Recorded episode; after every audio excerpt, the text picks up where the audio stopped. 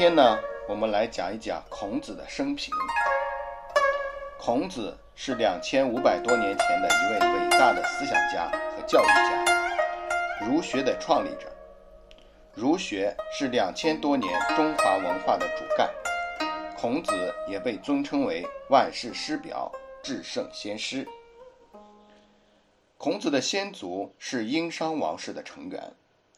殷王以后，西周把殷的后裔分封到宋，孔子族人成了宋国的贵族。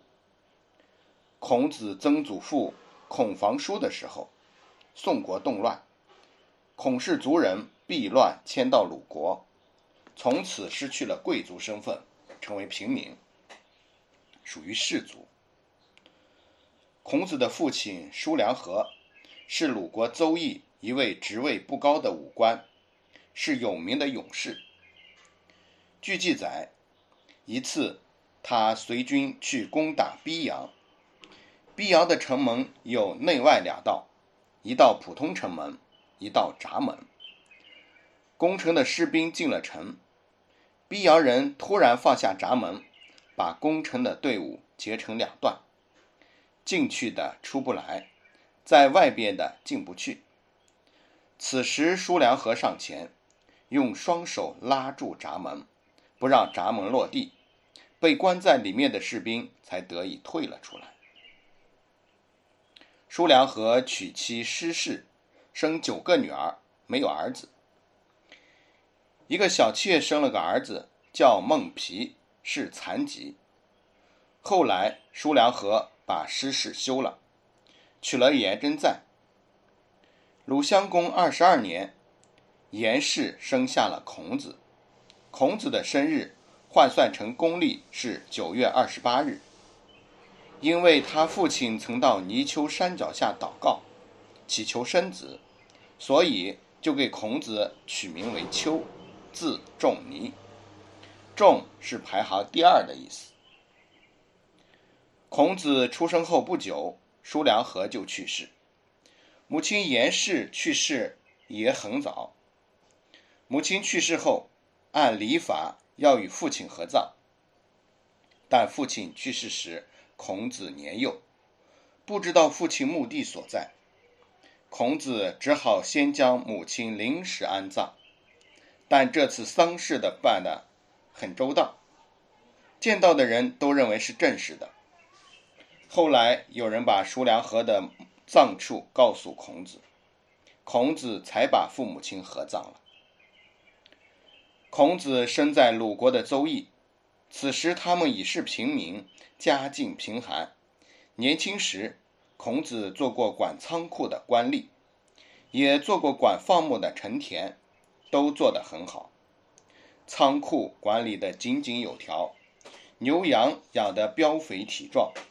孔子自己说：“吾少也见，故多能比视。”贫贱的家境使孔子学会了许多本领。《论语》上说：“子曰：‘吾十有五而志于学，三十而立。’十五岁的时候立志于学，当时一般士族子弟所学，主要是礼、乐、射。”御书数六艺，孔子学习的详情则已不可知。孔子十九岁结婚，妻子齐观氏，一年后生子，鲁昭公送了一条鲤鱼表示祝贺，所以就给儿子取名叫李，字伯鱼。三十而立，孔子三十岁的时候学有所成。开始招收弟子，开办私学，这是孔子一生中的一件大事。孔子办学是中国历史上最早的私学之一。在这之前，学校都是官府办的公学，只有贵族子弟能够入学。孔子生活的年代，社会处于动乱变革之中。西周以来，以礼乐为标志的社会制度遭到破坏。作为天下共主的周天子，已不能控制局面，号令诸侯。诸侯国纷纷扩大地盘，增强兵力，征城掠地，大小战争不断。诸侯国内部也是争斗不断，子杀父，弟杀兄，篡位夺权的事层出不穷。诸侯大夫有的兴起，有的衰落。一部分原来掌管教育文化的人流落到了民间，同时也就把所掌握的文化知识带到了民间。在这样的背景之下，民间私学应运而生，开辟了中国教育发展的一个新时代。孔子办私学，标志着民间教育的兴起，在中国教育发展史上。有着重要的意义。孔子三十五岁时，鲁国发生内乱，孔子去到齐国，齐景公曾想重用孔子，但因为当时齐国大臣反对孔子的主张，最终使齐景公改变了想法，对孔子说：“我老了，不能用你了。”于是孔子就离开齐国，回到鲁国。孔子五十一岁时，在鲁国出世，开始是做中都的地方长官，中都宰。他因为政绩好，一年之内连升三级，从中都宰升为管工程的司空，再升到掌管司法的大司寇，并代理相国。孔子在鲁国为政期间有两件大事，其一。甲骨之会。孔子当大司寇的第二年，鲁定公与齐景公在甲骨举行会谈，由孔子辅助。会谈过程中，齐景公用了一些阴谋手段，想让鲁国向齐国屈服。孔子挫败了齐国的阴谋，为鲁国赢得胜利。其二，堕三都。当时的鲁国季孙、叔孙、孟孙三家大夫专权，他们建立自己的城邑，拥有自己的武装，削弱和威胁了国君的地位、权力。孔子建议定公毁掉三家所建的城，削弱他们的势力。甲骨知会后两年，开始进行堕三都，结果季孙、叔孙两家的城邑先后拆毁成功。而孟孙家则没有拆成，堕三都的事受到挫折。甲骨之会后，孔子地位提高，兼任代理相的职位，处理国事。齐国一些大臣对甲骨之会耿耿于怀，又担心鲁国在孔子治理下强大起来，于是设法离间孔子和定公。季孙的关系，又给他们送去美女、骏马，还表演乐舞。定公、季孙受到影响，无心理政。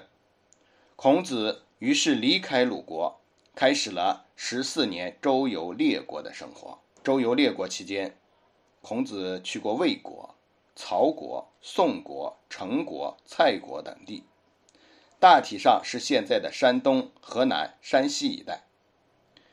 孔子带着弟子一起边游历边教学，向各个国家的君主宣传自己的主张，但是没有得到当政者的信任。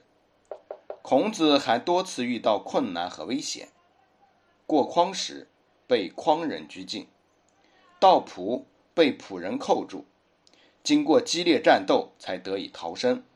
到宋国，他带着弟子在一棵大树下。演习礼仪，宋国司马想杀他，派人去把大树拔了。到陈国被困在荒野，以致断了粮。孔子六十八岁的时候返回鲁国，以后专注于教育，一直到公元前四七九年死在鲁国，享年七十二岁。孔子总结继承了远古以来中国文化的成果，他对古代的文献做了很多的整理工作。他整理记载古代历史文件的尚书，还对诗做了编定，形成现在人们读到的《诗经》。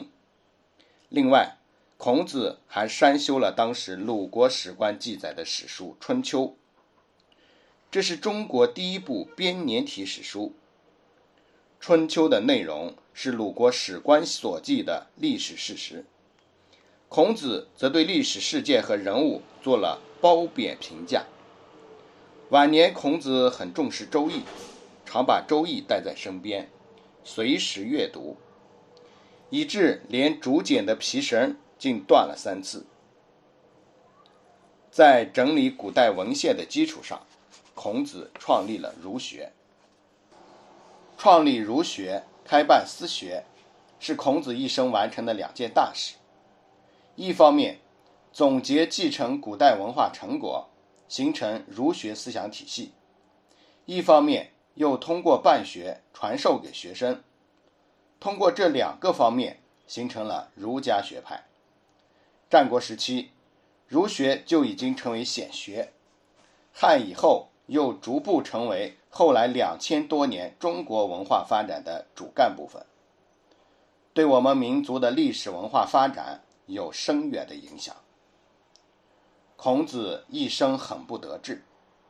有一个故事说，一次孔子到郑国，与弟子们走散了，一个人在城门口等候。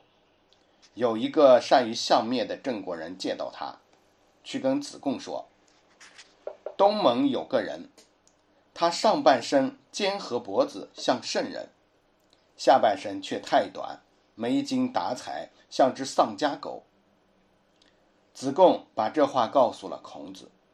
孔子说：“相貌不重要，不过说我是丧家狗，很对，很对。”孔子没有因为不为人理解而烦恼，一生没有放弃过为实现自己理想而进行的努力。《论语》第一章中说：“人不知而不愠，不亦君子乎？”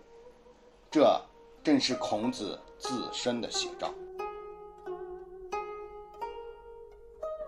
亲爱的朋友们，今天就为大家讲读到这里。明天我们要讲的内容是《论语》的核心思想和主要内容。第一部分：君子理想人格的追求。